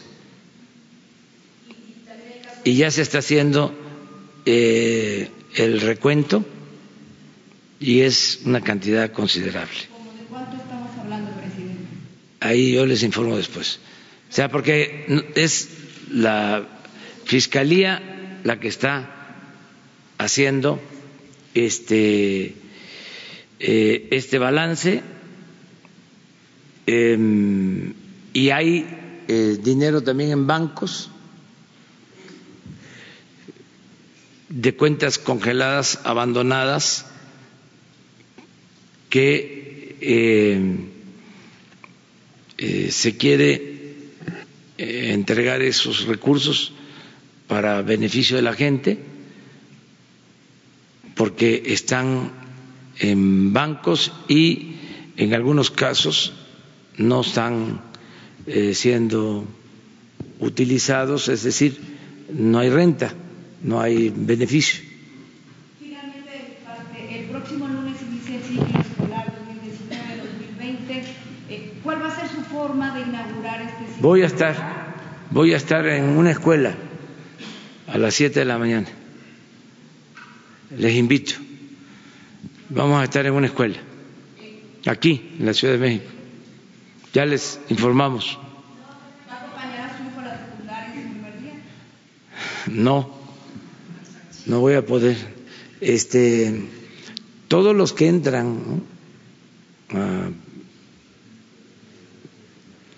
preescolar, los que entran a primaria y los que entran a la secundaria, este, ya están empezando a estar nerviosos, porque es algo pues nuevo, los que terminan la primaria, ¿no? y van para la secundaria, pues todos los amigos ¿no? que estuvieron en la primaria y ahora se, se dividen y van a tener nuevos amigos, pues eh, tienen un comportamiento especial los primeros días, ¿no? Me imagino que están ahí este, tanteando cómo este, moverse, además eh, llegan a escuelas donde hay eh, pues eh, niños más grandes, todo esto es nuevo al inicio de los ciclos de las escuelas, pero yo voy a estar en el inicio de clases. Vamos a estar con el secretario de Educación eh, cuando se regrese a clases. Vamos a ver cómo le hacemos. Todavía no lo, resolvemos. Si, si, si, si va, lo podemos hacer en la escuela. ¿Quién sabe? Eso sí, ¿no? Pero, pero vamos a ver cómo le hacemos. Una más. Adelante.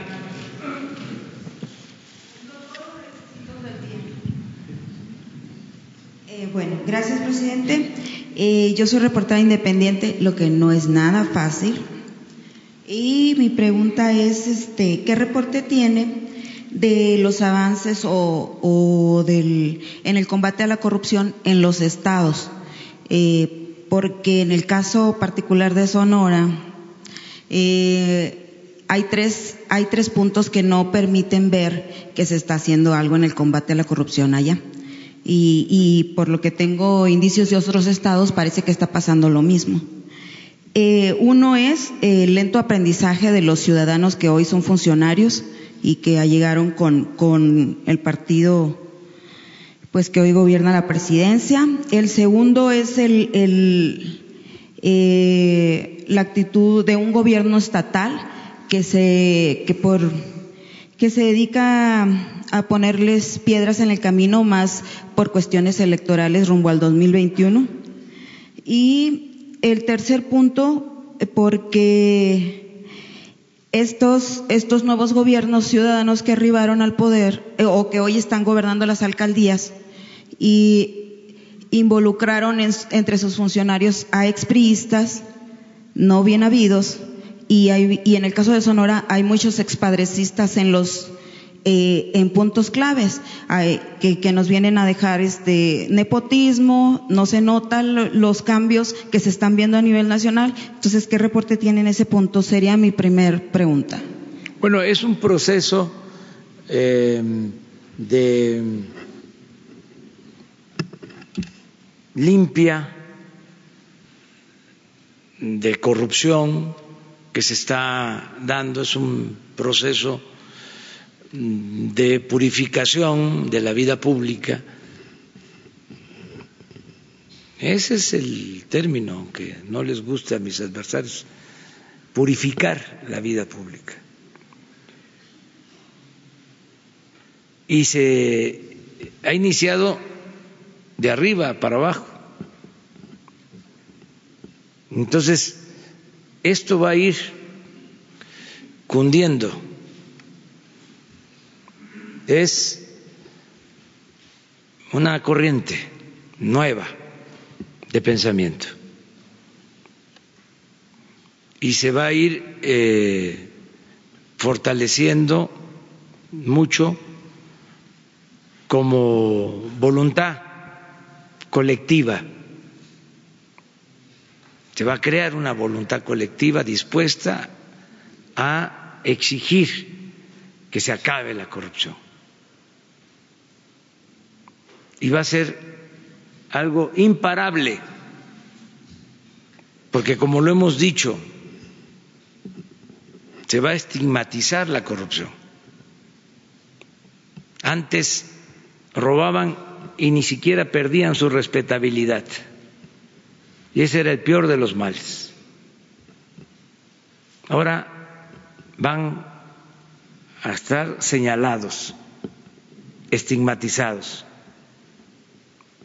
Fuchi, los corruptos. Guacala, el corrupto. Iscareca, el corrupto. Pero si nos puede dar una muestra del avance que hay en los estados.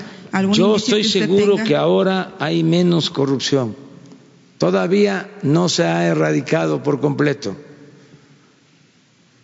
Mire, también es muy importante la democracia para acabar con la corrupción. Antes, cuando predominaba un partido, no había contrapesos y cuando no hay contrapesos, el que está en el cargo, el que está en el poder, se siente absoluto. Cuando hay democracia es distinto. Hay oposición, hay crítica, hay denuncia.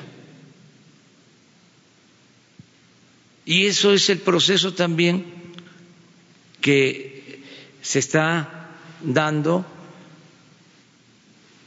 igual que el combate a la corrupción.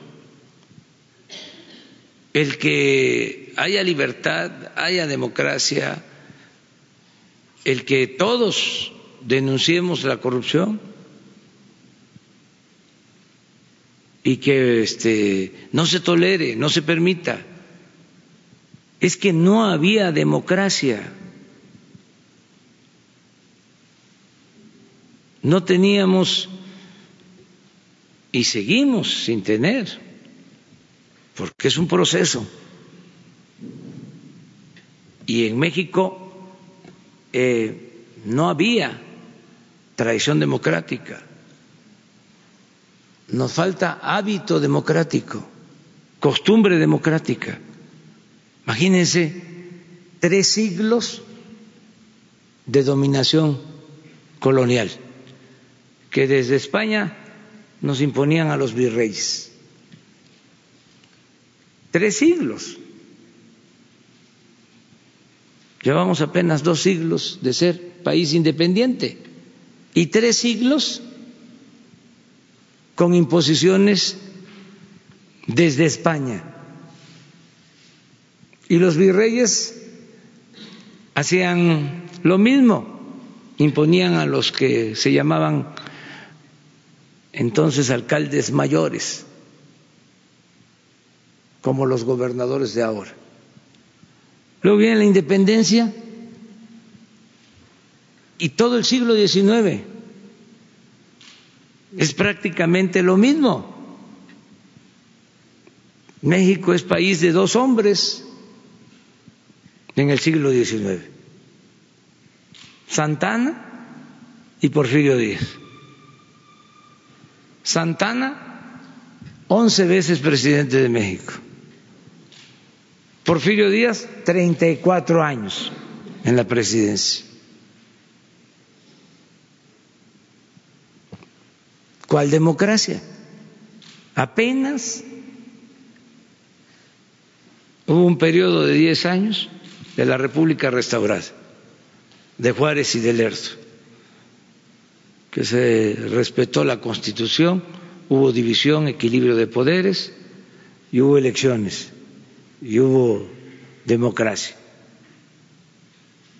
Y también con cuestionamientos de fraude y a partir de que entra Porfirio, se acaba la democracia y es la reelección. Con la revolución no se avanzó en el terreno político democrático. Ya no estaba Porfirio, pero quedó doña Porfiria. ¿Cuántos años? de dominio de un solo partido. Esto es nuevo, porque en el 88 inicia un movimiento por la democracia política, ya sabemos el resultado, fraude. Luego, En el 2000, un cambio y hay traición a la democracia, porque se llega con el apoyo del pueblo para establecer una auténtica, una verdadera democracia en el país y se traiciona al grado que el siguiente sexenio, fraude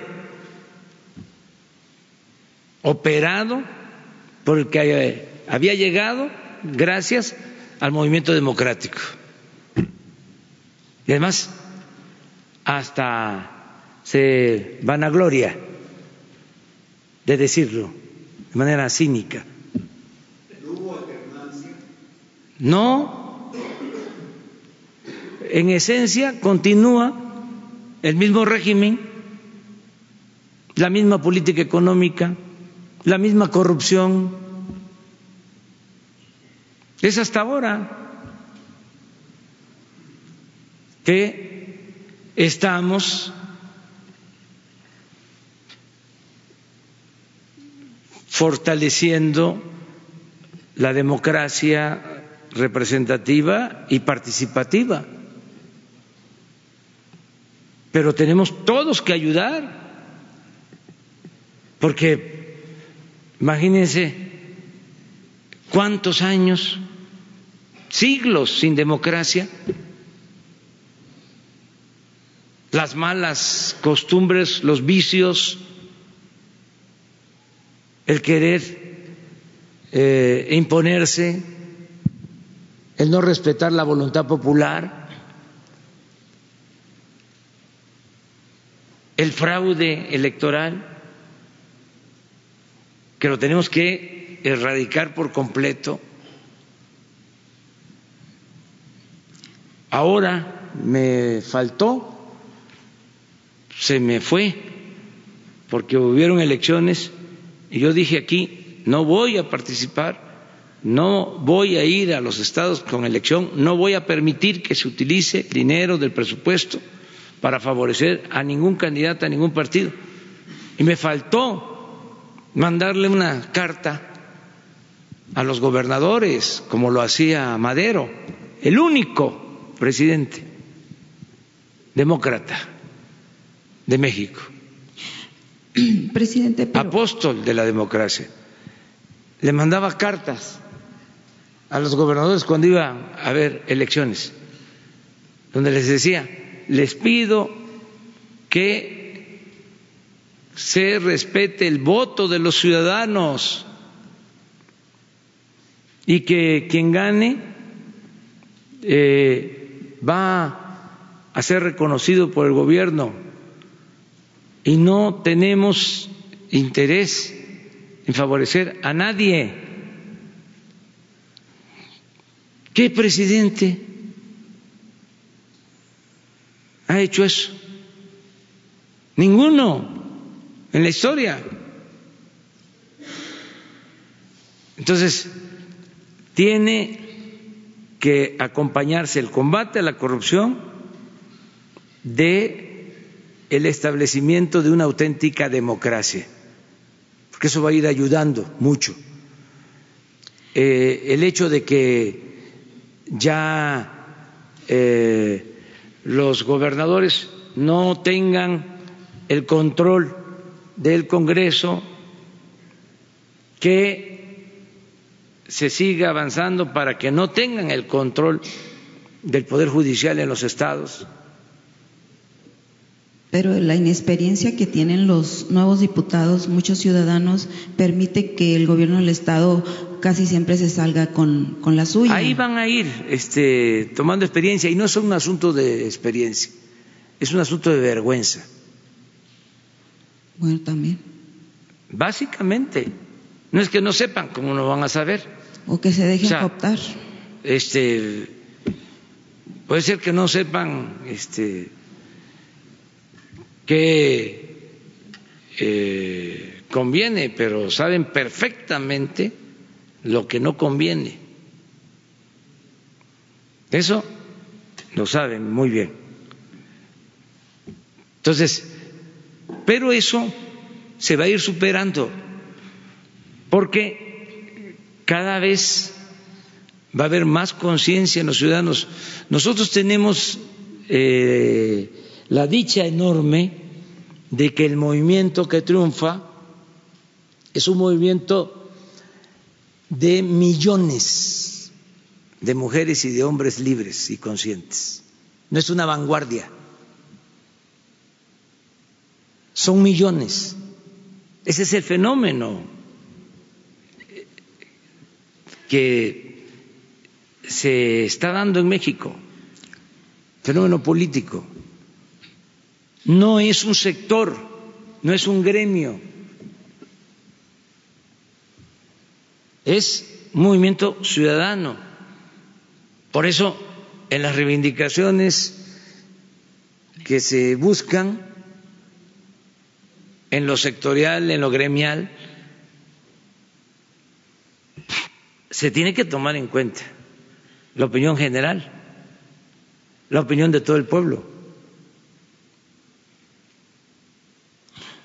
A veces, eh, con el movimiento armado, triunfan vanguardias. Y los cambios se llevan a cabo con el impulso de esas vanguardias, no con el respaldo de todo el pueblo. Y suele pasar que si esas vanguardias no actúan de manera consecuente y se corrompen, se fracasa. Hay revoluciones fracasadas por el mal comportamiento de los dirigentes, por el mal comportamiento de las vanguardias. En el caso de México, no es un movimiento vanguardista, es un movimiento ciudadano, popular, amplio, de millones de mexicanos. Es que puede uno ir a cualquier pueblo, al más apartado, y ahí hay un campesino, hay un maestro que está consciente del proceso actual. No es un asunto de élites. Por eso pueden lanzarse contra nosotros con todas las campañas de desprestigio y ya no tienen efecto, porque la gente eh, está muy politizada. Fue un cambio de mentalidad y cuando cambia la mentalidad cambia todo. Eso es lo más difícil de lograr. Pero cuando se logra un cambio de mentalidad del pueblo, se llevan a cabo las transformaciones. Y eso es lo que está sucediendo. Y yo espero que nos vaya bien, que sigamos teniendo suerte, porque también son muchos los, los riesgos y mucho el atraso. Son grandes, graves los problemas nacionales. Pero se están enfrentando, hay toda una estrategia, hay conducción política, eh, hay gobernabilidad y tenemos también mucho potencial económico, muchos recursos naturales, muchas riquezas y un pueblo extraordinario, pueblo bueno, trabajador. Imagínense lo de nuestros paisanos migrantes, enviando este año, según las proyecciones, 35 mil millones de dólares. Nosotros estamos destinando 300 mil millones de pesos Eso es lo que estamos destinando, de manera directa, a beneficiar a la gente. Nunca tanto. Pero las remesas son más del doble del programa de bienestar que está llevando el gobierno, que nunca había eh, eh, significado tanto. ¿Qué demuestra esto? Que el pueblo de México es extraordinario, excepcional, un pueblo trabajador, que merecen todos los homenajes, todo nuestro respeto, toda nuestra admiración, nuestros migrantes. Un saludo a los que están allá en California, a los que están en los estados de la Unión Americana. Un abrazo. Adiós, adiós.